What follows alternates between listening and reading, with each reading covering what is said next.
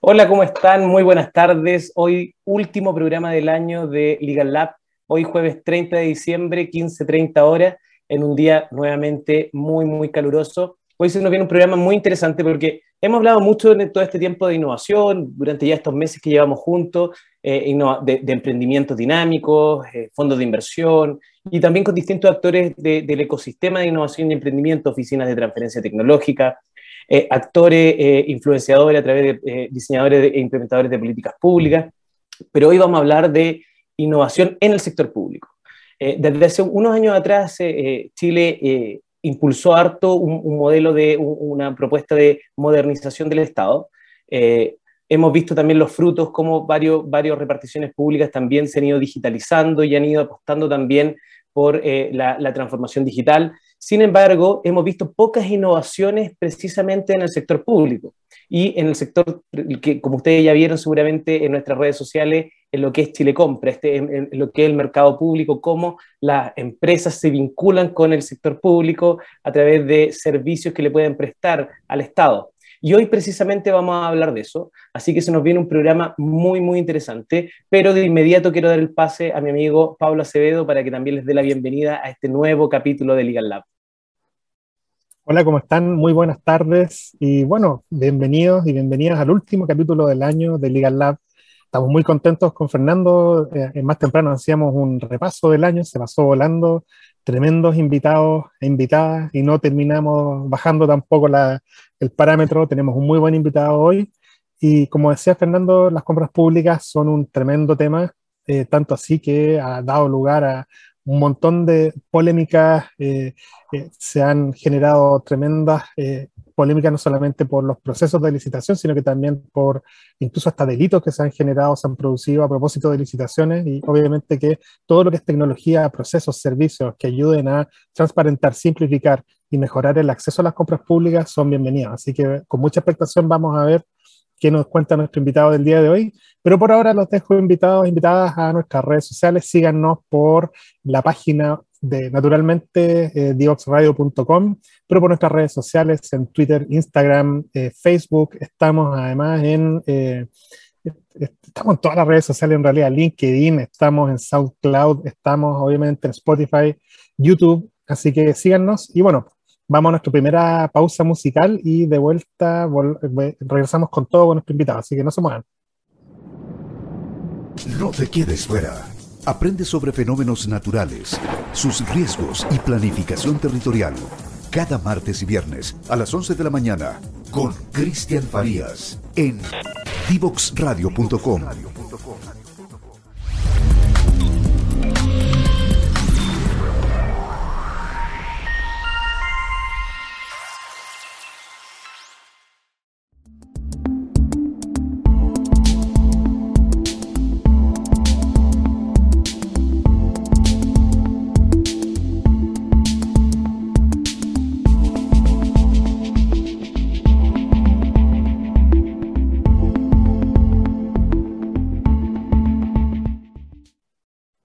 Bueno, y ya estamos de regreso en nuestro programa Legal Lab, como todos los jueves a las 3 y media de la tarde. Y hoy tenemos un invitado muy interesante porque vamos a hablar de innovación en el sector público. Vamos a hablar de un emprendimiento en particular que se llama Licita Lab. Y hoy tenemos como invitado al CEO de Licita Lab, Ramiro Evia. Ramiro es ingeniero civil de la Universidad de Chile y es un joven emprendedor que en vez de seguir este camino tradicional como ingeniero, decidió incursionar en el mundo del emprendimiento. Bienvenido, Ramiro, ¿cómo estás? Hola, muchas gracias. Eh, bien, bien, todo bien por acá. Qué, buena descripción acerca de no haber querido seguir el camino tradicional. De, hecho, antes de comenzar con, que nos cuentes qué es Licita Lab, eh, precisamente quiero partir con esa pregunta.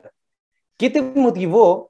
Estudiaste una carrera tradicional en una universidad tradicional. ¿Qué te motivó a, qué te llevó al camino del emprendimiento en vez de emplearte en forma tradicional, como la mayoría de los profesionales en nuestro país?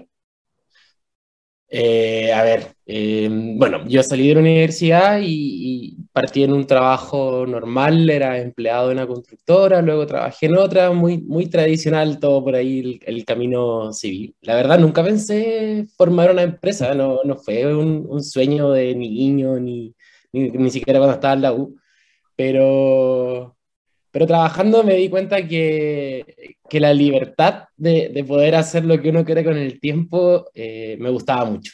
Eh, en, en, general en mis trabajos yo tenía harta libertad y era algo que valoraba harto.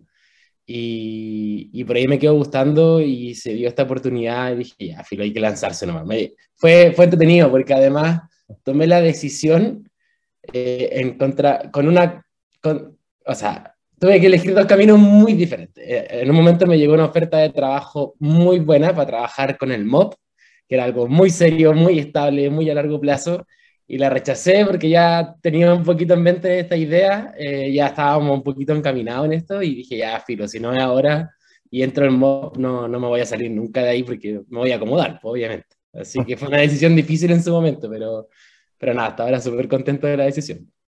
Oye, Ramiro, ¿cómo estás? Primero, eh, te queríamos preguntar, ¿de dónde nace la idea? ¿Cuál fue el dolor que viste que te lleva a crear Licitalab? ¿Cuál es el, qué fue lo que tuviste como problema? ¿Qué pensaste? ¿Cuáles fueron las primeras soluciones, iteraciones? Cuéntale a, a nuestros auditores, ¿cómo llegáis a Licitalab? Eh, mira, llegó, yo creo que hay dos caminos se, se juntaron. Eh, si bien yo estudié ingeniería civil, siempre me gustó como el, el tema de la programación y cosas. No, hasta el día de hoy me arrepiento no haber estudiado eso y haber elegido civil. pero, pero yo trabajaba en una constructora en donde una de mis primeras pegas fue como, oye, mira, esta página se llama Mercado Público, trata de ganar algunos proyectos por ahí. Y nada, me fui metiendo, eh, empezamos a, a, conformar el 90, 90 95% de las ventas de la empresa era para el mercado público. Y claro, pues ahí me di cuenta que, igual es complejo. Yo soy bien busquilla, me gusta aprender harto y, y aún así encontraba que el mercado público era complejo, no entendía, no entendía todo el funcionamiento y, me di cuenta que, que tiene algo súper bueno, que, que, la API, que liberan harto la información y por ahí con lo poco que sabía de programación me empecé a jugar en ese tiempo con la macro de Excel y, y nada, pues nació como un programita pequeño y y ahí ya hablando con, con los socios, dijimos, ya que era, eran conocidos, eh, vimos que había una oportunidad que finalmente era un problema común el de mercado público, está súper en boga el desarrollo tecnológico, el desarrollo de startups, de, de, servicios tipo SaaS, entonces por ahí se mezclaron esas dos cosas y dijimos, ya, démosle, eh, intentémoslo. Oye, y cuéntale porfa a nuestros auditores de qué se trata Licitalab, qué es lo que hacen ustedes, qué servicios ofrecen o cuál es la solución que ustedes prestan para las licitaciones del mercado público? Mira, en estos casi dos años que llevamos hemos cambiado harto las definiciones. La, la definición que estamos haciendo hoy día de, de qué somos, eh, hay una que me gusta harto y nos gusta definir que somos como una capa intermedia entre nuestro cliente y mercado público, en donde toda la información, eh, to o, o, tratamos de aliviar todo el trabajo con mercado público en donde por un lado tienes eh, herramientas de automatización de búsqueda, de unificación de búsqueda también. Eh, entonces por ahí la empresa tiene su perfil, nos contacta a nosotros, hacemos el perfil de, de, búsqueda, le van apareciendo automáticamente todas las licitaciones, compras ágiles, grandes compras que se estén publicando, sin que él tenga que buscar toda esta oportunidad. Y ahí puede mandar a seguimiento, asignar el equipo de trabajo. Entonces, por ahí es como la primera línea de la plataforma de, ok, cómo llego a más negocios. La segunda línea de la plataforma, y la que honestamente a mí me gusta más, es trabajar con toda la información de compras públicas, que es muy entretenido porque en Chile toda la información es transparente, o sea, todo deja registro, cualquier compra deja un registro. Eh, entonces hay un mar de información que está dando vuelta, pero claro, uno normalmente entra a la plataforma y tiene que ir recolectando uno por uno, súper agotador ahí entra la magia de los computadores, eh, del desarrollador en este caso, eh, y construimos bases de datos que son llenas de información y unos reportes donde el usuario en un par de clics puede ver todas las ventas, qué se está comprando, qué organismos compradores son los más importantes, o qué productos, en qué región, un poco como entender este universo gigante que es mercado público, porque de verdad se compra desde un corchete hasta un puente. O sea, es todo, todo lo que compra el Estado pasa por acá y, y es muy diverso y, y, en, y, en, esa diversidad eh, tener toda esta información al alcance de la mano eh, le agrega harto valor a nuestros clientes para ser más competitivos y obviamente el objetivo final, sin alargarme tanto, pero el objetivo final de la empresa es que nuestros clientes aumenten sus ventas cuando trabajan con nosotros. Ese es nuestro objetivo. Mira, no todos nuestros auditores están familiarizados con el concepto de, mercado público. Eh, y para los que no están tan familiarizados, mercado público nace precisamente por algo que tú dijiste, por transparencia. Pero cuéntanos un poco qué es mercado público, qué es Chile Compra, eh, para aquellos que no están tan familiarizados con el concepto.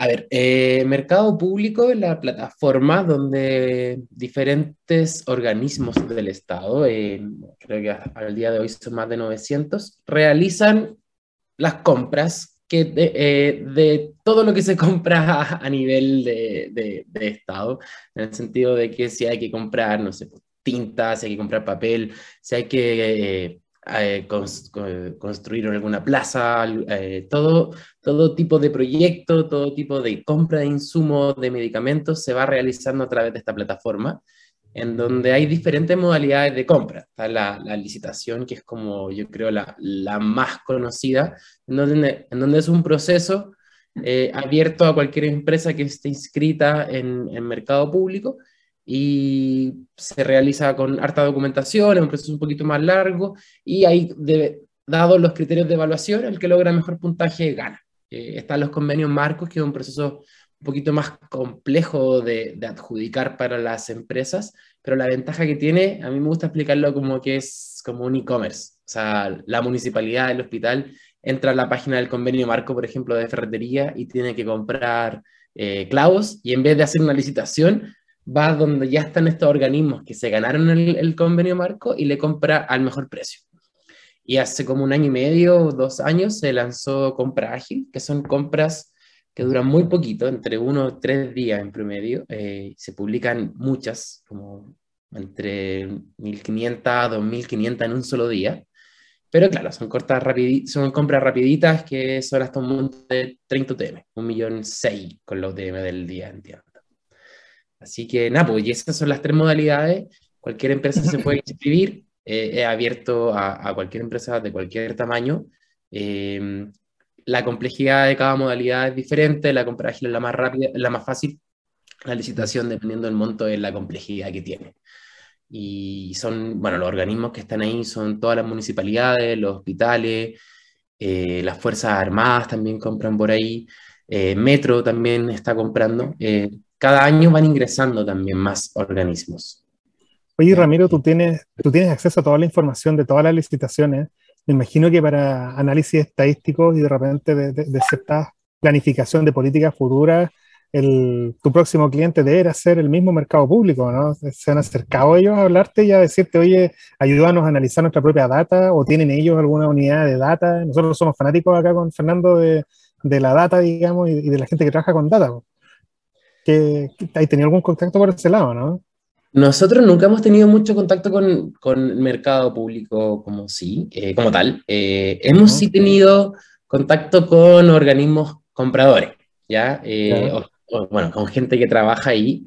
Y claro, pues ahí, hay, un, hay, un, buen potencial de, de, un trabajo que se puede realizar de cómo mejoramos la gestión de los organismos compradores porque ellos tienen que hacer mucha evaluación también. O sea, la pega de ellos es complicada porque tienen, reciben un montón de ofertas al día, tienen que valorar a la empresa, tienen que tener un registro de qué contratos tienen vigente, eh, qué licitaciones tienen que adjudicar a los plazos. Es un montón de, trabajo que tienen y hasta donde yo tengo entendido las conversaciones eh, no, no les resulta muy amigable. Entonces, hay ahí un potencial grande de, eh, de, desarrollo de cosas, pero es un mercado o una oportunidad que nosotros todavía no, no hemos evaluado porque también es, es, diferente a lo que hacemos hoy día. Eh, tenemos que hacer una gestión mucho más grande para poder venderla al Estado, porque las, las, licitaciones compran productos que son estándar. Eh, entonces ya se le acabó las resmas, mandan a comprar resmas pero tratar de, hacer una negociación para que, para que un organismo compre algo nuevo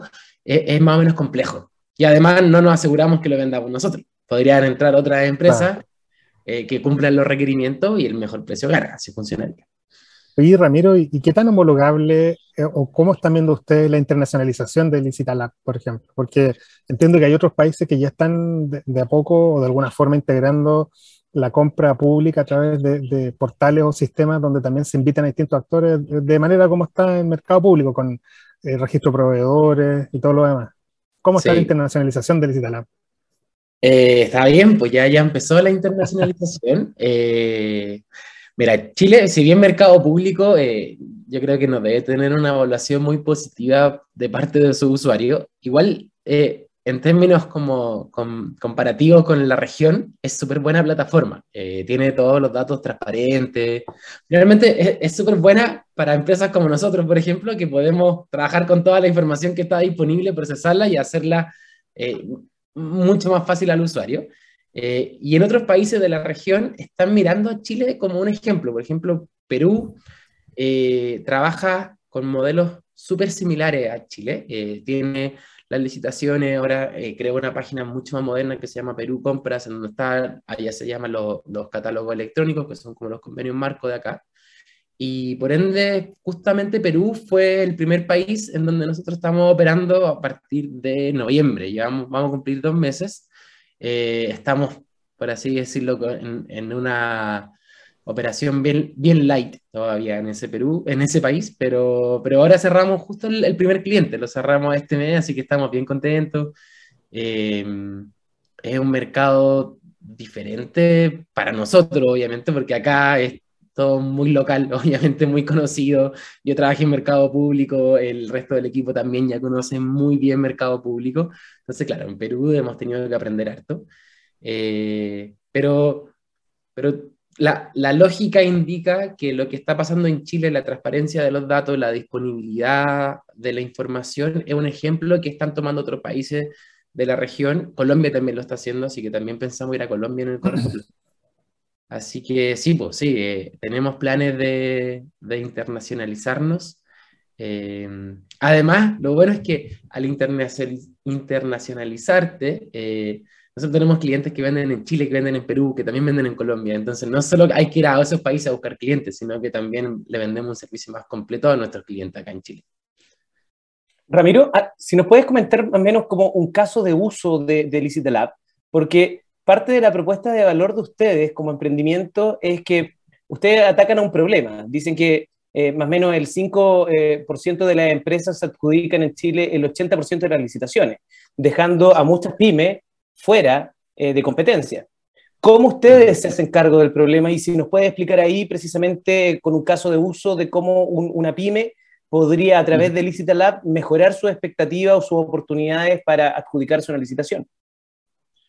Sí, eh, a ver, eh, desde nuestro diagnóstico, eh, parte de, de, esta asimetría que hay entre grandes empresas que se adjudican gran parte de la torta de mercado público, es porque desde hace años existen herramientas como nosotros, pero que claro, no están orientadas como a lo masivo, no están orientados a, harto clientes, sino a empresas grandes de equipo de trabajo con un costo mucho más alto para cada empresa, entonces obviamente las pymes quedaban fuera de esa suscripción. Eh, así que bueno, la primera manera de hacernos cargo es como aterrizar una plataforma que tenga toda la información, que te ayude a trabajar con todos los datos y que la podáis pagar. Eso es como número uno, ya que sea como accesible al bolsillo de una pyme. Em, casos de éxito, eh, nosotros los separamos en dos. Eh, tenemos, hay, harta empresa que eh, hace su búsqueda en mercado público, entra todos los días, ingresa su palabra clave y ve que licitaciones, ¿ya? Eh, pero ahí se originan algunos problemas como por ejemplo eh, las palabras clave o los nombres de las licitaciones no son tan estandarizados, entonces cambian las palabras, a veces tienen falta de ortografía, entonces si, si se dio mal al subirla, no la vaya a pillar con tus palabras clave estándar, eh, hay una clasificación por rubro que hace el mercado público, pero esta clasificación no es muy buena, se desordena harto. Entonces, por ahí, la problemática como inicial o más fácil que resolvemos y cómo nuestros clientes aumentan sus ventas es que llegan a más oportunidades de venta. Y ahí tenemos el caso de un cliente que no nos quería contratar inicialmente, nos dijo, oye, pero ¿para qué voy a pagar si toda la información está en mercado público? Y tuvimos la reunión y le dijimos, ya, mira, esto se ha publicado en tu rubro este año. Y dijo, oh, pero no he participado en ninguna. Y hubo una, una peleita ahí como con el equipo de licitaciones en la reunión en vivo, fue un poquito incómodo. Terminamos la reunión y nos contrató al tiro, porque obviamente se dio cuenta que estaba perdiendo un montón de licitaciones. Y justo hoy día tuvimos una reunión con el equipo y vimos su caso y este cliente pasó de vender 7,8 millones mensuales a 30 millones mensuales después de contratar. Fue muchísimo. Y la segunda línea de cómo aumentan sus ventas es, ok, no quiero postular a más licitaciones. Eh, quizás mi mercado no, no me da más que 10 licitaciones mensuales, pero ¿cómo utilizo toda la información que ahora tienen a un par de clics para ser más eficientes? Porque conoce a tus competidores, puede evaluar su estrategia. Entonces, si antes ganabas 3 licitaciones de cada 10 que postulabas, entonces decimos, oye, mira, acá están todos los datos, analiza todo y ando inventando eso. Anda cuatro, anda cinco licitaciones y por ahí es súper bueno porque hacer una licitación es súper caro. Eh, a veces en construcción hay que ir a visitar terreno, armar todo un presupuesto, armar un cartagán, es un trabajo infinito. Entonces, si empezáis a ganar el 50% de las licitaciones que postuláis en vez del 30%, estáis lo mismo, la misma plata en, comercialmente en preparar las propuestas, pero estáis ganando mucho más. Esos son como dos casos de, de, de éxito que tenemos. Oye, Renato, y antes de que salgamos a la primera pausa por el primer bloque, cuéntale a nuestros auditores cómo se acercan a ti, cómo contratan, cómo cobran ustedes. Danos ahí una, una pequeña introducción a los servicios del Lab, pensando ya en nuestros auditores como clientes. Eh, mira, hemos trabajado harto que sea muy sencillo. Ustedes pueden entrar a... Te cambié de nombre. ah, sí, sí, es verdad. Eh, hemos, hemos tratado de que sea muy sencillo, es casi autogestionado todo con la cuenta. Entras a licitalab.cl, no tienes que pagar al principio, te puedes crear una cuenta completamente gratis por 14 días, tienes todos los módulos habilitados durante esos 14 días, ah, eh, lo ideal es que se agendemos una reunión, ahí si se crea la cuenta los vamos a estar por llamando, los vamos a estar llamando, o pueden, hay, por el soporte en vivo que hay en la plataforma, nos pueden escribir, agendamos la reunión, se muestra la plataforma, y ahí durante los 14 días evalúan si les gusta o no, y luego eligen un plan que es tipo suscripción. Eh, funciona como Netflix, va, va mensualmente o semestral o al año y se va renovando y en un momento que quieras cancelar, se cancela nomás, no hay contrato, no hay amarra entre medio. Perfecto. Esa parte sea muy sencilla. Oye, tremendo. Bueno, no, estamos acá ya a medio camino, tenemos con Ramiro una muy buena conversación desarrollada, vamos a empezar a meternos un poco más a hablar sobre el ecosistema, sobre cómo nace, quiénes están apoyados, pero mientras tanto nos vamos a nuestra segunda pausa musical, así que no se vayan, está muy entretenida la conversación, vamos y volvemos. Descubramos los beneficios y retos de la tecnología en el aprendizaje. Escúchanos cada lunes y miércoles a las 15 horas en Tareas de Tecnología. Desafío para la próxima clase con Nicolás Soto. En divoxradio.com.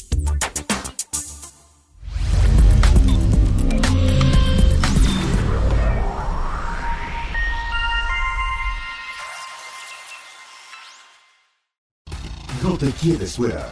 Conversaciones de minería y energía con Nancy Pérez y Pamela Chávez. Cada martes y viernes a las 15 horas. Recursos con perspectiva. Recursos con perspectiva. Somos divoxradio.com.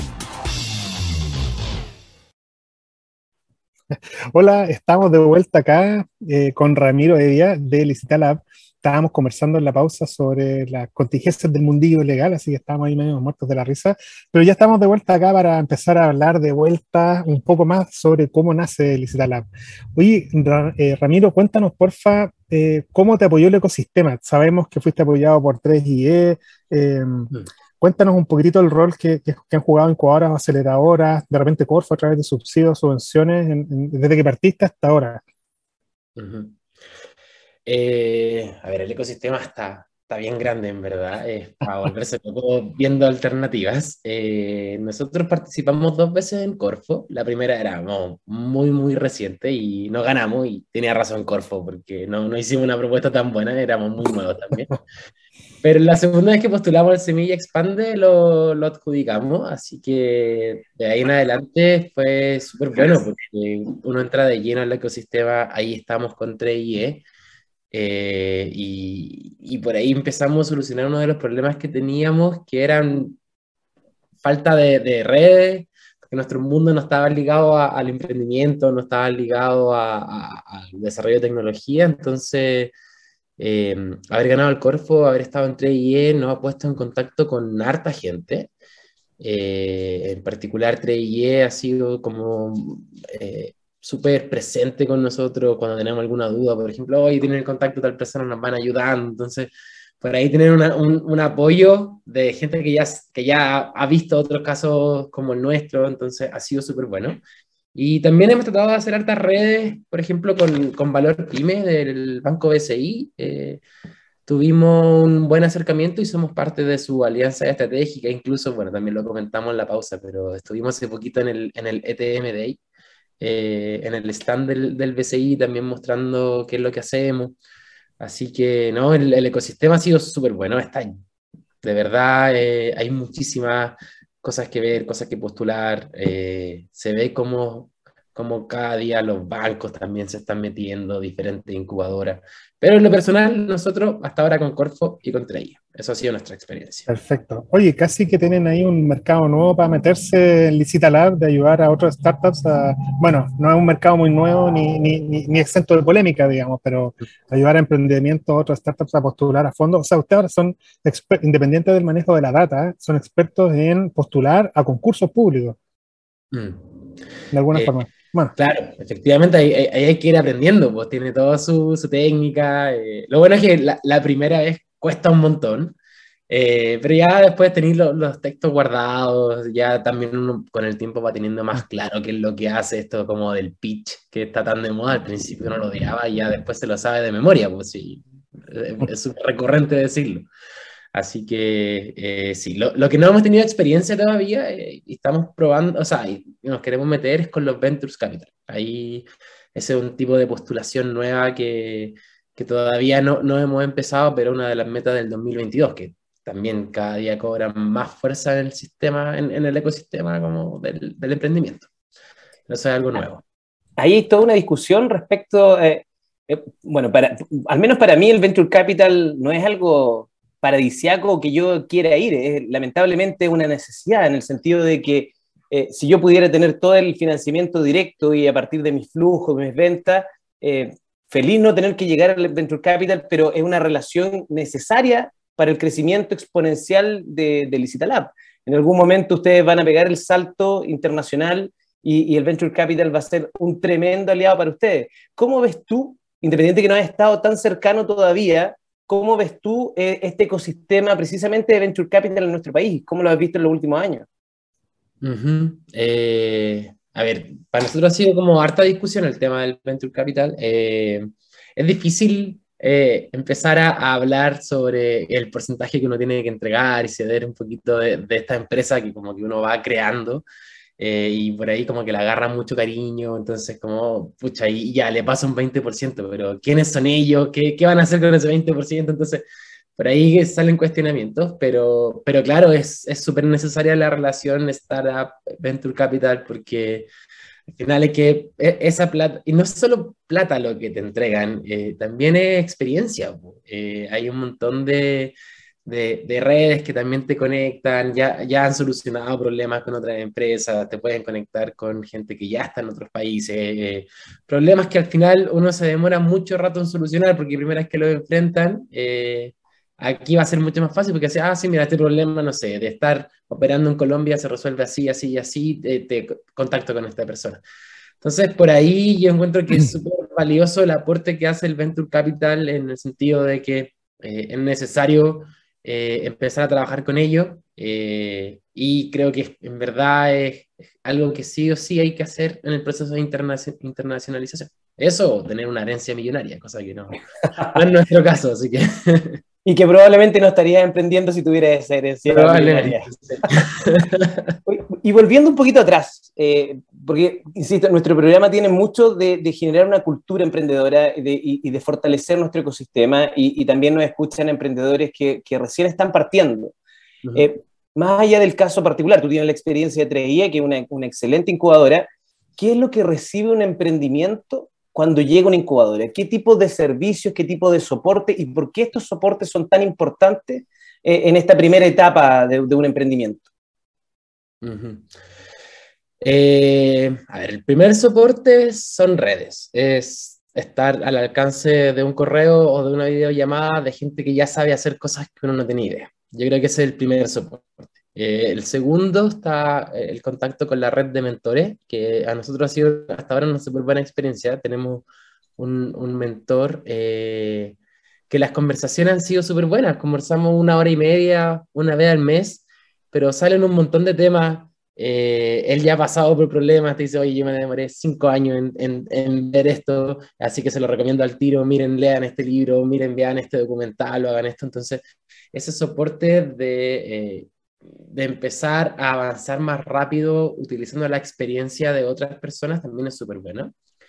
Eh, ¿Qué otro soporte nos dan? bueno, los, finalmente la incubación también, por ahí Tuvimos como también sesiones de trabajo en donde te hacen cuestionar las clásicas preguntas de la misión, la visión de la empresa, que claro, uno cuando crea la empresa, yo me acuerdo que las anotamos, pero después las pateamos y nunca, nunca respondimos también esas preguntas. Eh, pero claro, acá de repente es como, ya, pero ¿qué son ustedes? ¿Y cómo se definen? ¿Y, y hacia dónde quieren llegar? ¿Y cuáles son sus objetivos a tres meses? Y te empezás a cuestionar preguntas que son relativamente básicas de una empresa, pero que en el día a día se van olvidando de, responder. Pues. Entonces, por ahí también entra ya a este mundillo, entramos con, con 3IE y, nos empiezan a hacer preguntas como un poquito fundamentales que te ayudan como a, a, a, sentar mejor las bases de la empresa y que también con eso te ayuda también a, entender hacia dónde puedes ir, como ya, que hicimos esto en Chile, en dónde lo podemos replicar, en cuánto tiempo lo podemos replicar. Entonces, bueno, yo creo que va por ahí el soporte. Oye, Ramiro, muchos auditores nuestros también están, como ustedes, dando sus primeros pasos de internacionalización. Probablemente partiendo, parten vendiendo desde Chile, exportando servicios, eh, después para generar alianzas estratégicas, filiales locales. ¿Cómo lo han hecho ustedes? Y cuéntales a nuestros auditores, porfa, el, el paso, cuáles pasos han dado, en qué están hoy día y qué desafíos tienen para internacionalizar. Eh, nosotros, bueno, en ese sentido todavía estamos bien empezando. Eh, ¿Cómo lo hemos hecho? Básicamente desde Chile estamos operando en Perú con, la misma metodología que hacemos acá, la estamos implementando allá. Eh, pero te mentiría si te digo, sí, esto es lo mejor que creemos que, que, hay que hacer. Nosotros tenemos una política de hacer algo rápido, lanzarlo y en el camino ir aprendiendo. Eh, y con Perú estamos como full en esa, en el sentido de lanzamos la plataforma, estamos pagando publicidad ya, estamos teniendo clientes, y cuando lanzamos la plataforma no teníamos idea cómo nos iban a pagar, ahora tuvimos el primer cliente, fue como ya hay que ver cómo nos pagan y lo fuimos solucionando. Entonces, claro, mi, lo que te puedo contar no es como muy desde el ejemplo o... o Está perfecto. sigan estos pasos, pero sí eh, es el...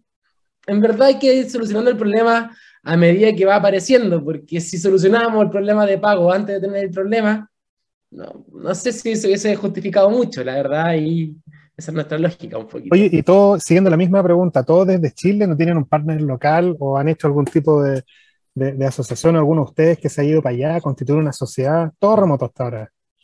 Hasta ahora todo es remoto. Eh, el otro día conversábamos acerca de, con, con, otra empresa que somos como, tenemos hartas conversaciones acerca de como la visión de la empresa. Eh, y nos decían, oye, pero si ustedes van a estar en Perú, uno de ustedes debería irse para allá, a estar tres meses, cinco meses.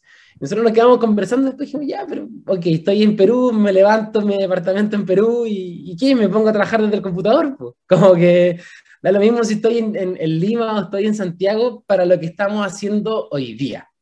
Entonces, lo, lo que sí estamos trabajando en alianzas más comerciales allá, para, para marcar una presencia un poquito más local.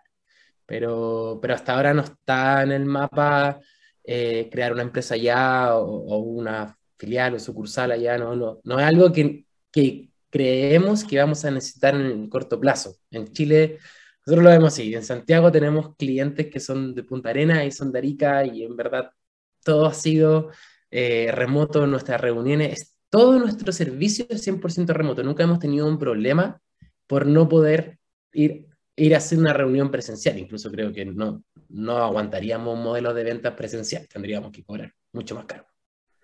Así. Oye, Ramiro, y cuéntanos, ¿cuáles fueron o cuáles han sido los principales desafíos que han tenido ustedes en todo este tiempo como, como, equipo, de, cómo se generó el equipo y cuáles han sido los desafíos que han tenido que enfrentar en este tiempo. Uf, eh, a ver, eh, desde, para mí, eh, a mí me, soy como la persona del equipo que le gusta tener todo más bajo control. Ahí me molestan harto los, los chiquillos por esa situación. Soy un poquito, soy como el estresado del equipo.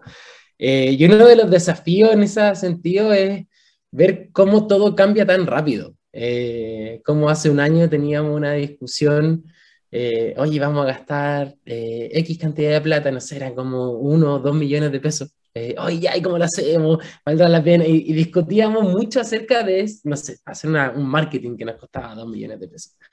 y después te veía un año más adelante hablando ya, estamos en Perú, vamos a ir a Colombia ahora, entonces esa discusión que hace un año era como, cómo financiamos dos millones de pesos, agarra otro límite, eh, es, otra envergadura y, y, por ahí un desafío de cómo con tu equipo van eh, avanzando en, en, resolver estos desafíos que no tienen nada que ver con los desafíos que resolviste hace tres meses o hace seis meses y cómo siguen manteniendo una cohesión o cómo de repente ya no somos eh, tres personas que trabajamos y somos amigos y, y trabajamos mientras estamos eh, no sé, pues tomando una cerveza, ¿cachai? De repente ya es todo súper legal y tenemos eh, gente a nuestro cargo y, y, cómo vamos incorporando personas al equipo y hacemos sinergia.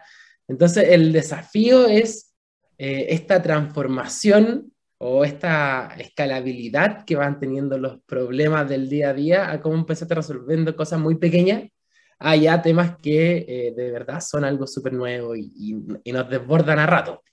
Así que yo creo que por ahí va el desafío. Oye, Ramiro, y la, una pregunta clásica para nuestros auditores es, ¿cuáles son los tres consejos, o dos o cuatro, ahí te lo dejo a, tu, a tu criterio, los consejos que te hubiese gustado a ti haber recibido cuando partiste emprendiendo y que te gustaría a ti transmitirle a nuestros emprendedores, auditores? Oye, si vaya a emprender, están emprendiendo, estos dos o tres o cuatro consejos para mí me hubiesen hecho o generado mucho valor, o a lo mejor te los dieron y te ayudaron mucho. Ayúdenos a transmitir ese conocimiento. Eh, a ver, el, el, primero igual podría llegar a ser eh, medio, medio cliché, porque lo he escuchado varias veces, pero, pero cuando todavía teníamos algo eh, como el, el, el, primer desarrollo que es para validar el mercado, a, a, mí me da un poquito de vergüenza mostrarlo, porque es como, ah, no sé qué van a decir la gente, y si no me funciona, eh, como un poquito tratando de, de, anticipar cada problema que podría tener. Y en verdad ahí me dieron un consejo, era como, puta, en verdad no tenéis que tener miedo a, embarrarla. O sea, avergüénzate de tu producto. Eso fue el consejo. Avergüénzate de tu producto, pasa vergüenza, porque de verdad nunca te va a salir perfecto y así va a ir aprendiendo. Entonces, por ahí el consejo es no pensarla tanta o no pensar que vas a tener todo resuelto al, al momento de, de vender. Ah, si Javier me está escuchando en este momento, va a estar orgulloso de mis palabras, porque él es el que más me ha repetido esto y a mí me ha costado entenderlo. Así que, Javier, eh, algo he aprendido tus palabras. Eh, pero claro, es un poquito el, el, el, no tener todo resuelto y el ir también resolviendo cosas sobre la marcha. Encuentro que es súper importante porque a veces uno peca de creer que puede anticiparse a todo y tener efectivamente algo súper desarrollado donde no va a fallar pero obviamente uno desarrolla algo, lo muestra al cliente y el cliente pide algo nada que ver y es como, chuta, no la chunté realmente lo que, estaba eh, lo que estaban pidiendo. Entonces, por ahí al tenerlo como a medio desarrollo es más fácil también ir modificando. Y el segundo consejo, esto es algo que hemos implementado harto en la empresa y nos han dicho que, que ha estado bien, es el orden. Eh, nosotros desde que no teníamos ingresos pagamos un ERP, por ejemplo. Eh, nos costaba mucho, era así la gran inversión que hacíamos. Vendíamos 50 lucas mensuales y el ERP nos costaba 120, era cero, cero rentable. Eh, pero desde ahí hasta ahora que ya, bueno, mal vendemos más de 50 lucas mensuales, pero hasta ahora hemos mantenido un orden, ha sido súper fácil la escalabilidad, la medida que han llegado más facturas, ya lo tenéis todo pensado, lo tenéis todo estructurado, los costos, los ingresos, sabéis cómo te va mes a mes, sabéis si ganaste plata o perdiste plata, si te va a faltar plata para pagar los sueldos. Entonces, así como nosotros somos una herramienta digital que, que, que, nos ofrecemos a nuestros clientes, nosotros tenemos muchas herramientas digitales contratadas. Entonces, por ahí, eh, no, no pecar también de decir, ah, lo puedo hacer todo en un Excel, puedo planillar toda mi empresa. Si ya hay herramientas digitales que están súper bien eh, desarrolladas, también es una inversión que, que, se justifica. Si bien duele harto al principio, eh, hay que pensar que en, en, un mediano plazo, en un corto plazo, se van a pagar solas, porque no mandarte un condoro contable es, es muy importante. O sea, al mandarte un condoro contable ya perdiste un montón de plata, aquí en multas, que no sé qué. Entonces, por ahí el orden eh, es como súper, súper vital desde el día uno. Eso es un consejo. Ramiro, hay una pregunta que siempre le hacemos a los emprendedores que, que, nos acompañan en, en, Legal Lab, y es, ¿cómo ven, en tu caso, cómo ves Licita Lab en tres, cinco años más? ¿Dónde lo ves? ¿Y dónde te ves tú también con tu equipo? Eh, Buena pregunta. Eh, a ver, en tres a cinco años más, claro, pues un poquito ya nuestro sueño es estar operando en, varios países de la región, eh, ser como estar muy consolidado en, cuando, se abre de, cuando se hable de compras públicas eh, a nivel latinoamericano, saber que existimos nosotros, ser un referente en ese sentido. así que nada, pues nos gustaría estar operando en varios países. Eh, tener un equipo grande de desarrollo, comercial y de, todo tipo. Eh, y obviamente siempre estar eh, innovando en, el desarrollo que hacemos. Creo que, que, algo que nos gusta harto como equipo es siempre estar haciendo cosas nuevas. Así que si bien en algún momento ya le damos como el palo al gato definitivo, ojalá no estancarnos ahí y, desarrollar siempre algo un poquito más allá, ir aprendiendo. Y, bueno, de aquí tres, cinco años seguro eh, vamos a estar bien enfocados en Licita Lab, pero también como equipo tenemos muchas ganas de hacer otros desarrollos. Eh, por ahí siempre vamos pensando qué ideas podemos ir haciendo. Así ojalá tener también un segundo proyecto ya encaminado. Oye, te, lo dije en la pausa, este, eh, la, entrevista se nos iba a pasar volando y, así fue. De hecho, ya se nos acabó el tiempo y quiero agradecer de verdad tu, tu sencillez para comentarnos lo, lo, que han estado haciendo, cómo han ido avanzando en Licita Lab. Eh, te deseamos de verdad mucho éxito para este 2022. Ya estamos a un día de, de, que se termine el año, así que de verdad que te vaya muy bien. Éxito en, en, lo que viene para Lab. Esperamos tenerte de vuelta en un tiempo más para que nos estés contando precisamente cómo ha ido evolucionando, cómo han ido creciendo, cómo se han ido internacionalizando. Así que nos vamos de inmediato a nuestra última pausa musical y nos despedimos de, Ramiro Evia, CEO de, de, Licitelab. Muchas gracias, Ramiro, por participar con nosotros. A ustedes, muchas gracias. Volvemos en breve, nos vamos a la, a la última pausa musical. Descubramos los beneficios y retos de la tecnología en el aprendizaje. Escúchanos cada lunes y miércoles a las 15 horas en Tareas de Tecnología. Desafío para la próxima clase con Nicolás Soto en divoxradio.com.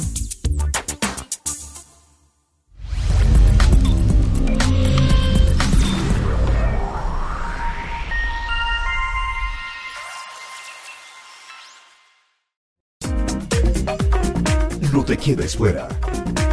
Conversaciones de cultura, sociedad y personas con Pablo Reyes. Cada lunes y miércoles a las 9 de la mañana en Frecuencia Menética. Somos divoxradio.com.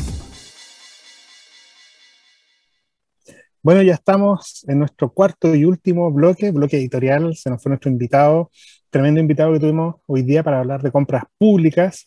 Nos dejó varias enseñanzas y varios desafíos. Obviamente que a mí me gusta mucho la data y el análisis de data tener alguien que ayude a, automatizar algo que ya de alguna forma está muy ordenado es tremendo, pero el valor además de, poder apuntarle mejor a las licitaciones públicas. Como cualquier otro, otra compra, mientras más oferentes hay, eh, eh, mientras más oferentes existan, mejor calidad de licitaciones vamos a tener. Mientras más acceso a la información, mientras más propuestas se reciban, mejores propuestas, creo que todos somos beneficiados justamente las compras públicas son para los productos y servicios que nos llegan a todos como usuarios del, sistema de servicio público a través de municipalidades, servicios, eh, ministerios y otros. Así que me, parece que es una tremenda herramienta la que nos propone nuestro, nuestro invitado y ojalá que no solamente en Chile, sino que en el extranjero también tenga mucho, mucho éxito. Y no quiero dejar pasar el momento para darle la gracia también, eh, primero en nombre mío y de ahí le doy la palabra a Fernando, a todos los auditores y auditoras que nos tuvieron la paciencia este año para conocernos, para conocer a nuestro programa, nuestra propuesta, de hablar sobre temas legales en lenguaje sencillo, en una conversación amena como que estuviéramos en el living de nuestra casa, en vivo y en directo, les comentábamos, estábamos ahí cada uno en su lugar y ha sido un tremendo aprendizaje y esperamos que el próximo año podamos traerles nuevos desafíos, nuevos entrevistados, temas más importantes, más interesantes aún, sabiendo ya lo bueno que fueron los invitados de este año. Tuvimos mucha suerte además de tener los invitados y invitadas que tuvimos, así que me siento muy privilegiado y honrado además de tener a todos nuestros auditores y auditoras. Así que, bueno, Fernando, no me queda más que pasarte la palabra y desearle a nuestros auditores feliz año y felices fiestas.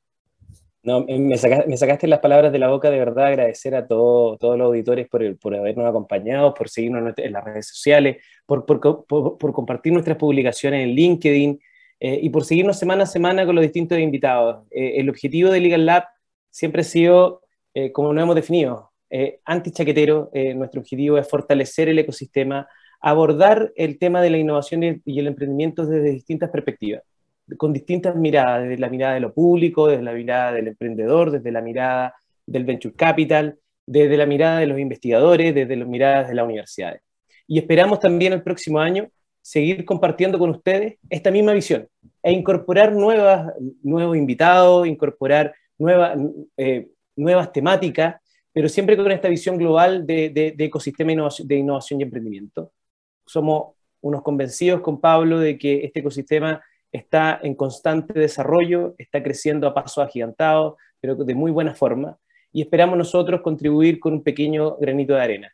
Eh, les deseo de verdad, en nombre de Pablo y el mío, eh, agradecer a, toda, a Constanza, agradecer a, Boris, eh, agradecer a Pablo por, todo este tiempo que hemos estado haciendo el programa juntos y, desearle a todos una muy feliz fiesta, un muy feliz año nuevo, que mañana tengan una linda celebración, a cuidarse porque Nuevamente tenemos ahora una nueva variante de, la maldita cepa, así que tenemos que mantener las luces eh, en alerta, los ojos bien abiertos y cuidarnos de, esta pandemia, pero que tengan una linda celebración y desearle un exitoso año 2022. Les recordamos, como siempre, seguirnos en nuestras redes sociales, Twitter, LinkedIn, Facebook, y también recuerden que eh, revisar nuestros programas en la misma página de divoxradio.com o en YouTube o en SoundCloud o en, todas las redes sociales que están disponibles con la información de Legal Lab y de Divox Radio. Nos vemos la próxima semana, ya primera semana de enero. Que tengan un buen fin de semana, una feliz fiesta y chao Pablo, que esté muy bien. Chao Constanza, cuídense. Chao, chao.